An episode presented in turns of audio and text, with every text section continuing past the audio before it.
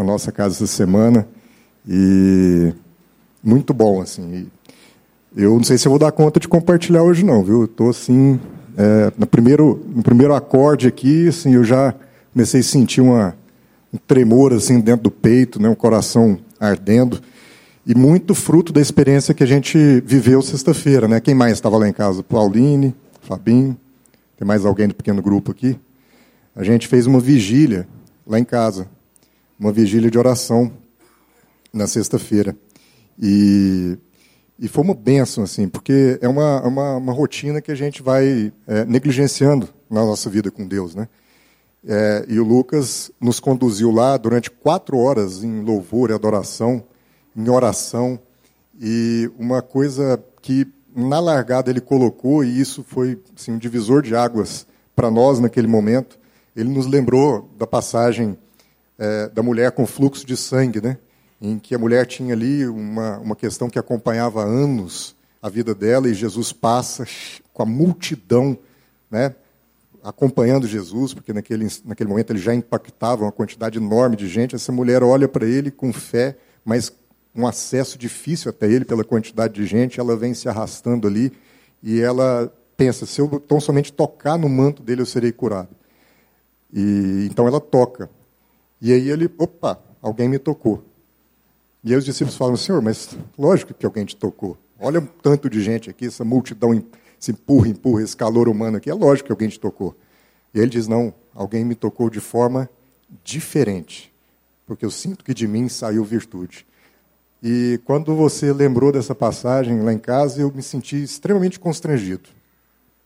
Porque será que eu estou me aproximando de Jesus de uma forma diferente, de uma forma singular, de uma forma que ele me perceba no meio da multidão que se aproxima dele? por tantos motivos, por tantas razões.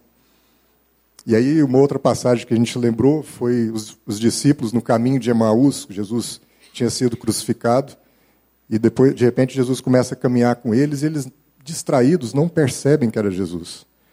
Até que Jesus explica, desde os profetas, toda a história do Messias, e de repente ele sai, e os caras, puxa, nós não sentíamos o nosso coração ardendo quando ele estava conosco, quando ele explicava essas coisas. E aí, de novo, foi uma martelada na minha cabeça, porque a gente vai perdendo esse coração que arde por Jesus. E aí a gente teve um tempo maravilhoso lá em que a gente pôde é, buscar resgatar assim, essa percepção de um coração que arde pelo nosso Salvador e uma vida que se dispõe a se aproximar dele de um jeito diferente, de um jeito distinto de uma multidão que se aproxima por tantas razões e de forma tão vazia. E é o que a gente queria meditar nessa manhã um pouco sobre isso. Eu queria fazer isso de forma extremamente simples. Eu quero tentar repartir com vocês aqui o que está no meu coração. Não sei se eu vou conseguir, porque é muita coisa. Foi um momento muito intenso para todos nós do pequeno grupo. A gente precisava desse tempo juntos, que foi um tempo de cura. E o texto que eu queria meditar, eu queria que a gente deixasse a nossa Bíblia aberta lá em Efésios, no capítulo 3 a partir do verso 14, Efésios 3, 14.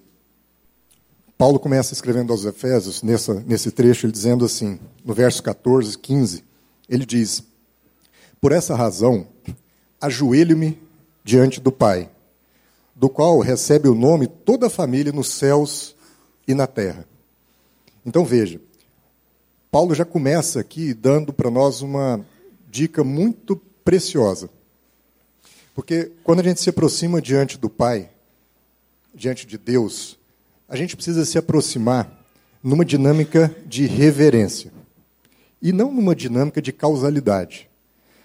Então para para pensar, medita sobre a sua vida. Quando você se aproxima de Deus, de que forma você faz isso?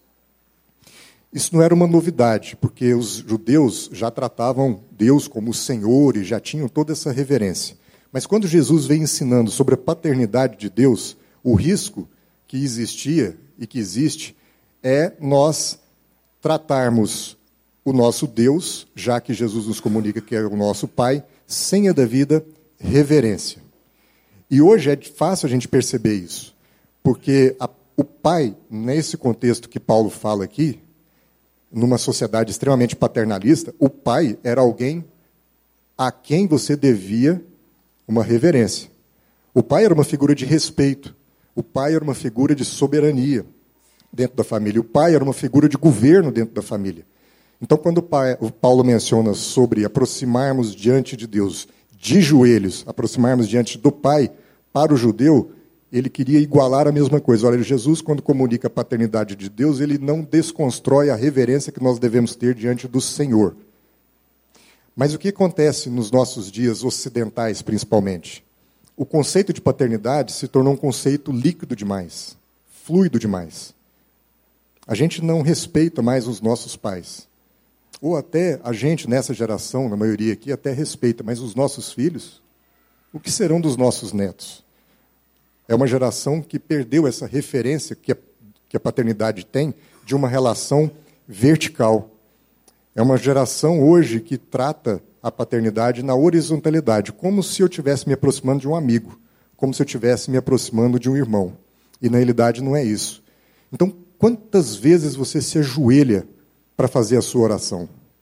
Quantas vezes você e eu nos aproximamos diante de Deus de joelhos? Nós perdemos essa tradição, nós perdemos essa dinâmica quando a gente se aproxima de Deus. E a gente talvez precise meditar nesses textos tão básicos como Efésios para resgatar um pouco da consciência de quem Deus é. Porque o risco que a gente tem é de, porque Jesus diz que Deus é o nosso Pai, a gente tratar Deus como um amigão. Os nossos filhos estão nos chamando de amigões e a gente está achando que é normal. E não é uma relação horizontal. É uma relação em que os filhos se submetem a Deus, a um governo do Pai, a uma soberania do Pai, a uma influência do Pai diante dos filhos. Há uma ordem estabelecida, esse amor flui dessa maneira. E um outro ponto que o, o, o texto fala é que é, desse pai recebe o nome toda a família. Então, de novo, Paulo comunica aqui um conceito de que é uma família nos céus e na terra. É o mesmo conceito de corpo, porque a partir do momento em que nós recebemos desse pai o nome, nós estamos recebendo dele a natureza e, portanto, isso nos conecta a todos. Para dizer, então, da oração. O que Paulo quer nos ensinar nesse texto é que a oração é uma dinâmica de relacionamento. É uma dinâmica de relacionamento entre nós e o nosso pai, mas também entre nós e a nossa família. E foi o que nós experimentamos na sexta-feira. Porque no momento em que a gente se dispõe a parar um conjunto de irmãos, uma família, para gastar um tempo em oração, nós estamos exercitando uma dinâmica de relacionamento com Deus, mas também uma dinâmica de relacionamento entre nós. E eu quero dizer para vocês, de testemunho, que nós tivemos relações curadas na sexta-feira no nosso meio, nosso pequeno grupo, teve entre si as relações curadas. Foram abraços, foram choro, foram quebrantamentos. Isso é oração. Oração é relação. Oração é relacionamento. Mas a gente vai vivendo os processos de igreja é, influenciados pela perspectiva digital. Então, a gente cria um grupo de WhatsApp entre os irmãos da igreja, entre os irmãos do pequeno grupo, e põe Deus lá, Deus, lá dentro, adiciona o WhatsApp de Deus. E aí pronto. A nossa oração é por bits. A gente começa a se relacionar apenas na superficialidade de mensagens que se trocam para lá e para cá. Mas Deus não quer isso. Deus quer almoçar com a gente. Deus quer jantar com a gente. Deus quer que a gente se encontre com os nossos irmãos, que a gente tome um café com eles. Percebe que se a gente vai aceitando o modo moderno, pós-moderno, o estilo pós-moderno de vida, a gente corre o risco de relativizar as relações nossas com Deus, mas nossas com os nossos irmãos, e tudo fica superficial demais. E isso tem a ver com o que a gente acabou de fazer aqui. Quem acha que a gente participou de um louvor aqui? Agora, quem se sentiu em adoração aqui nessa manhã?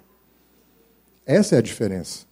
A gente se aproximou hoje aqui, a gente conseguiu está, pelo menos eu, no primeiro acorde aqui, eu já comecei a me derramar diante de Deus. A gente se aproximou do nosso Pai, ainda que eu não tenha ajoelhado, mas numa postura de adoração, de reverência, de verticalidade, não de horizontalidade. Porque o que Deus ensinou e quer de todos nós é um relacionamento com Ele e um relacionamento com os irmãos. Então a pergunta é: qual postura com qual postura nós temos nos aproximado de Deus? Faça essa reflexão. É importante, sabe por quê, amado? Daqui uma hora, quando eu acabar de compartilhar aqui, eu não vou gastar uma hora, não, se Deus quiser menos. Jesus pode voltar. Já parou para pensar? Ninguém sabe a hora. Como é que está a nossa postura diante de Deus se a gente nem for almoçar em casa hoje? Na hora que a gente se despedir aqui, pode ser que Jesus volte. Como é que está a nossa postura diante de Deus? Nós estamos relativizando o Evangelho, porque nós estamos relativizando as relações. Como é que nós enviamos mensagens a Deus? Como é que nós recebemos as mensagens de Deus? É por WhatsApp? Ou nós temos tendo disciplina de oração? Quantos aqui oram verdadeiramente? É uma pergunta, assim, é uma reflexão que eu me fiz, estou fazendo. Como é que está a minha disciplina de oração? Eu estou gastando tempo de oração? O que é oração? Isso é uma coisa desnecessária? É irrelevante? Quando a gente se encontra entre irmãos, qual é a pauta? Eu podia ter feito um churrasco lá em casa na sexta-feira. E todas as pessoas que foram lá podia ter comido carne, a gente podia ter tomado um vinho junto, podia ter sido essa a nossa pauta. Mas quer que eu te falo? Foi alegria, foi foi fogo, foi e a gente estava comendo junto e, e orando junto e cantando junto e adorando junto. Verso 16, segue aí. 16 e 17, o Paulo segue dizendo: Oro para que, com as suas gloriosas riquezas, ele os fortaleça no íntimo do seu ser, com poder, por meio do seu espírito, para que Cristo habite no coração de vocês mediante a fé.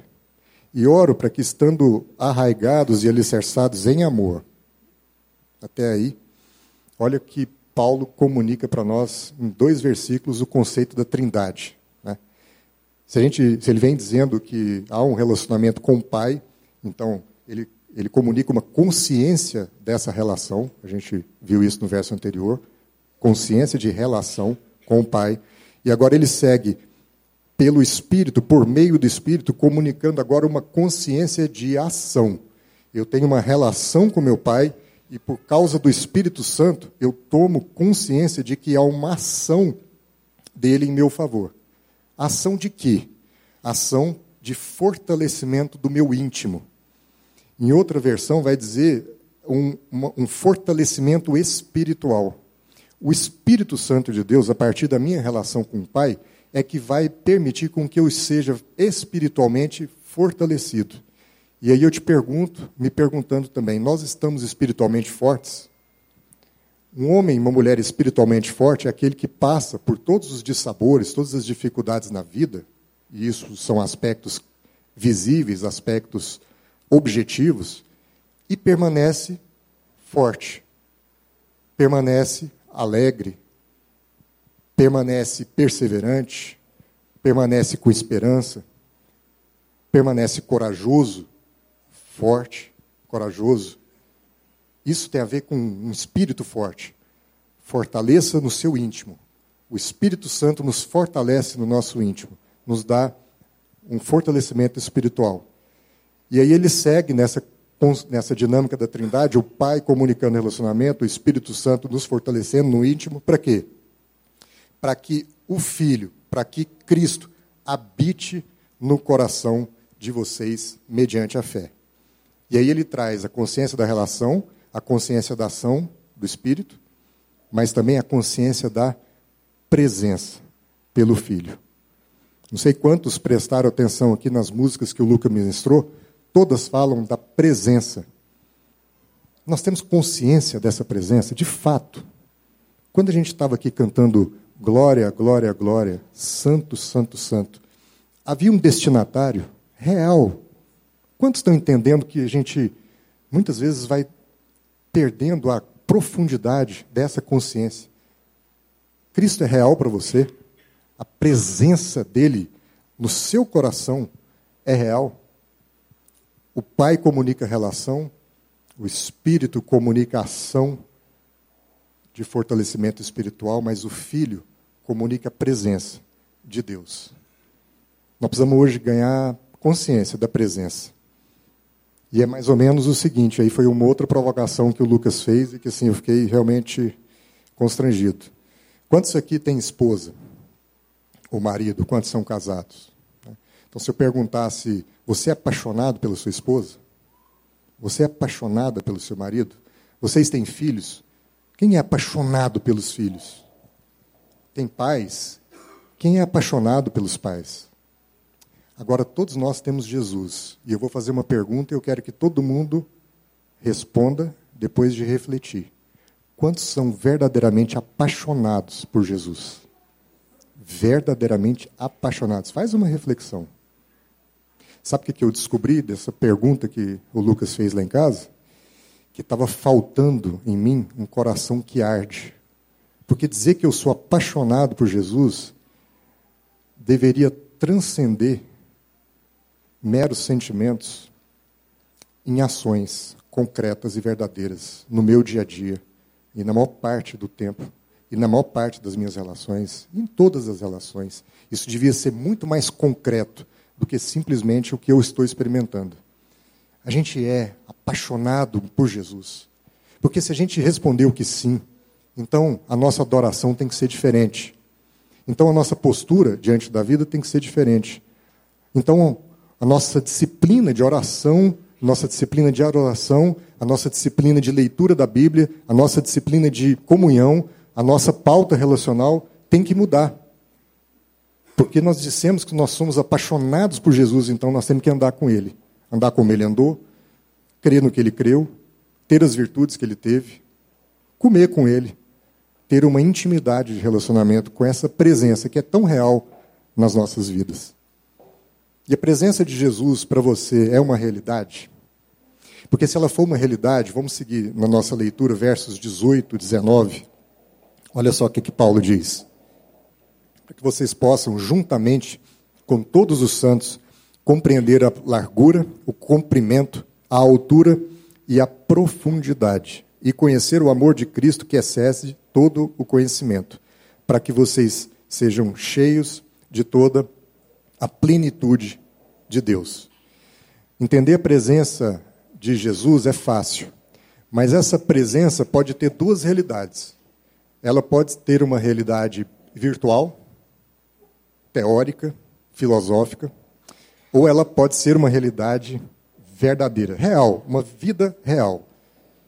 A presença de Jesus é virtual ou real na sua vida? É mais ou menos o seguinte. Um outro exemplo que a gente ouviu na sexta-feira. Se meu filho chega para mim e fala: Papai, me ensina a dirigir.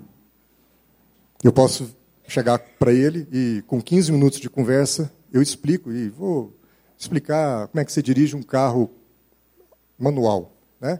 Vou falar, ah, meu filho, então é o seguinte, você vai dar partida no ponto morto, puxa o freio de mão para o carro não descer, nem para frente, nem para trás. Aí você dá partida, o carro pega, você vai pisar no pedal da esquerda, que é a embreagem, você vai engatar a primeira, que normalmente é para frente.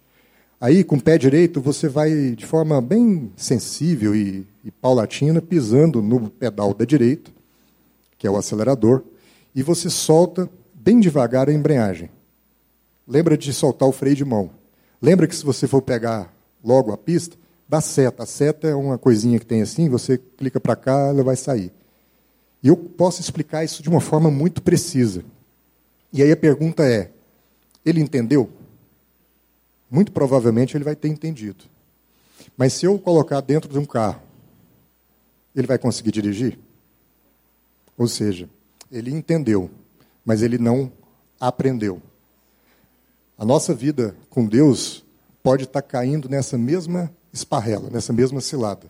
Nós podemos nós podemos estar entendendo as coisas que estão sendo comunicadas na nossa vida, mas talvez nós não estejamos aprendendo corretamente. E aí eu vou te falar: no videogame ele vai conseguir dirigir porque é uma vida virtual. Então, tudo aquilo que eu ensinei, tá, lá, pensa um, uma, um, jogo de videogame de Fórmula 1. Ele vai dirigir aquele troço. E, vai e se eu jogar com ele, eu vou, eu vou perder. Porque ele vai conseguir, entendeu tudo. Ele entendeu onde é que passa marcha, onde é que acelera, aquilo. Mas quando ele vai para a vida real, ele não vai conseguir, porque ele não aprendeu.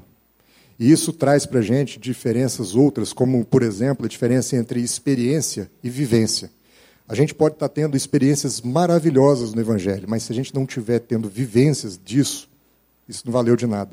Como Paulo Júnior fala, muitas vezes nós estamos convertidos a Deus, mas nós não estamos convencidos por Ele.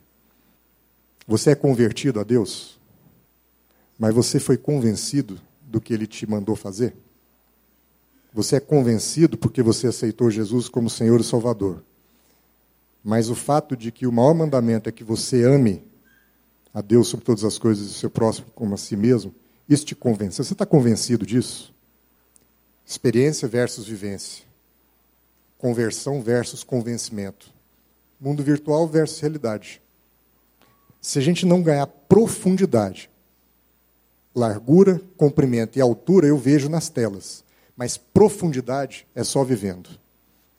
A profundidade é a quarta dimensão do amor de Deus que, desculpa, nós temos que cair para dentro e viver esse troço. Senão, é superfície, é raso.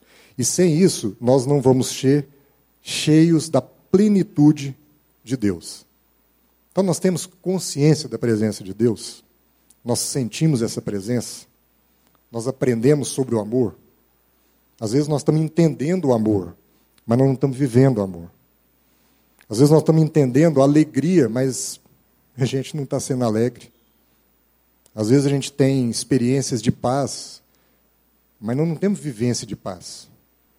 Às vezes nós temos a, a nós estamos convertidos a uma vida de amabilidade, de bondade, mas não, não fomos convencidos de que nós temos que ser bons e amáveis. Às vezes nós estamos entendendo a fidelidade, a mansidão, o domínio próprio, mas nós não aprendemos a viver assim.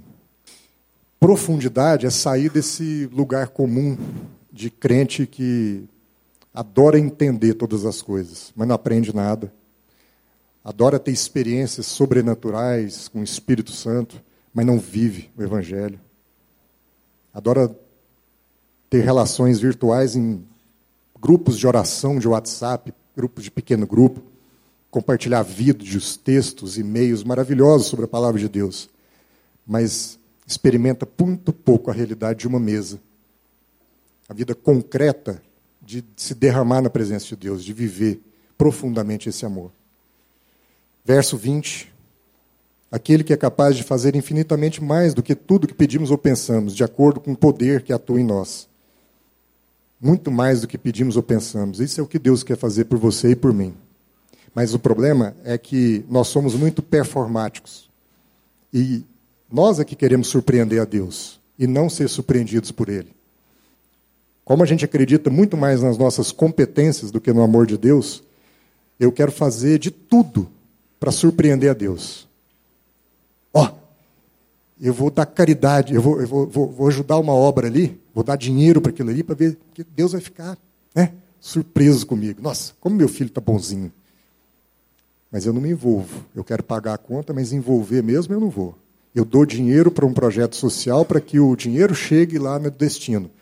Mas eu não coloco esse dinheiro no bolso e acompanho a entrega lá no destino.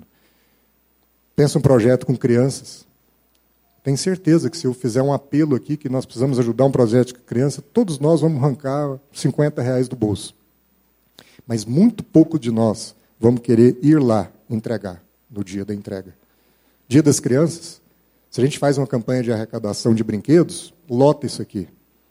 Mas quantos de nós nos disporíamos a ir entregar as, os brinquedos àquelas crianças. Porque nós somos performáticos, mas Deus é carismático. A gente quer performance, a gente quer entregar para Deus um filho elogiável. Mas Deus olha para a gente e quer nos conquistar pelo amor, pelo exemplo, pelo carisma dele. É ele é que, ele é que é um Deus que surpreende. Não somos nós os surpreendentes na história. Lucas falou sobre presença de Jesus. Cadê o Lucas? Eu queria que a gente entendesse isso que ele falou. Se Jesus fosse uma celebridade e estivesse em nosso meio aqui, será que a gente estaria atento à presença dele? Eu queria que o Lucas ministrasse para a gente um louvor, para a gente encerrar. Mas eu queria que todos nós olhássemos para essa cadeira aqui. E que a gente, de fato, tivesse consciência da presença de Jesus. Então vamos olhar para a cadeira e vamos entender que Jesus está aqui, sentado nela. Porque o texto diz que a gente toma essa consciência da presença de Cristo em nossos corações pela fé. Isso não é uma realidade que você vai enxergar, mas é uma realidade da qual você precisa tomar posse. Jesus está presente aqui. Vamos convidar para ele para que ele sente nessa cadeira, ainda que a gente não veja. Pode ser que ele esteja sentado aqui, mas pode ser que ele esteja do seu lado. Pode ser que ele esteja, como disse o Lucas, voando aqui em cima da nossa cabeça. Pode ser que ele esteja junto com você, ouvindo o que está ministrando, mas com certeza ele está aqui ministrando para vocês. Jesus é uma realidade que é presente nas nossas vidas e ela transcende o humano, transcende o visível. É pela fé que a gente conquista, é pela fé que a gente toma consciência da presença dele no coração humano. É o que Paulo está falando. Se a gente tiver essa consciência, aí nós vamos ter a certeza de que todas as vezes que nós nos aproximarmos de Deus, nós temos que fazer isso de joelhos, numa dinâmica de reverência, numa relação de verticalidade, não de horizontalidade. Essa é a família de Deus. É uma família que teve consciência disso. Consciência de que há uma presença que está sempre do nosso lado. Então mudemos a nossa postura. Como cristão, mudemos a nossa postura. Postura de oração. Igreja tem que ser uma igreja que ora fervorosamente. Nós já estamos aqui a meia hora da volta de Jesus. Eu falei uma hora, quem sabe daqui meia hora está aí. E aí? Quantas vezes nós oramos essa semana que passou? Quantas vezes nós nos derramamos diante de Deus na presença dele? Mudança de postura, meu irmão, por causa da consciência da presença. Então aprendamos, vivamos, vivamos a vida real. A vida real é uma vida difícil, mas é uma vida que é possível por causa da relação que Deus estabeleceu conosco, através da presença constante dele. Permita-se ser surpreendido por Deus. Não queira surpreender a Deus. Ele sabe de todas as coisas, mas ele vai te surpreender, porque ele faz muito mais do que pedimos ou pensamos. Então, com essa consciência agora da presença, eu queria que todo mundo fosse ministrado nessa adoração. Não somente para que você sinta a presença, porque senão isso pode ficar muito místico, mas que antes você entenda, você tenha consciência da presença. E aí você vai sentir o que você quiser que sentir. Você vai ter vontade de chorar, você vai sentir uma coisa tremenda dentro do peito. Mas não se esqueça, quando você desconectar dessa realidade, olha aqui para frente, vê essa cadeira e entenda que ela está cheia, ela não está vazia. Olha para o lado, Jesus está aí do lado. Olha para dentro do seu coração, Jesus está aí também. Graças a Deus.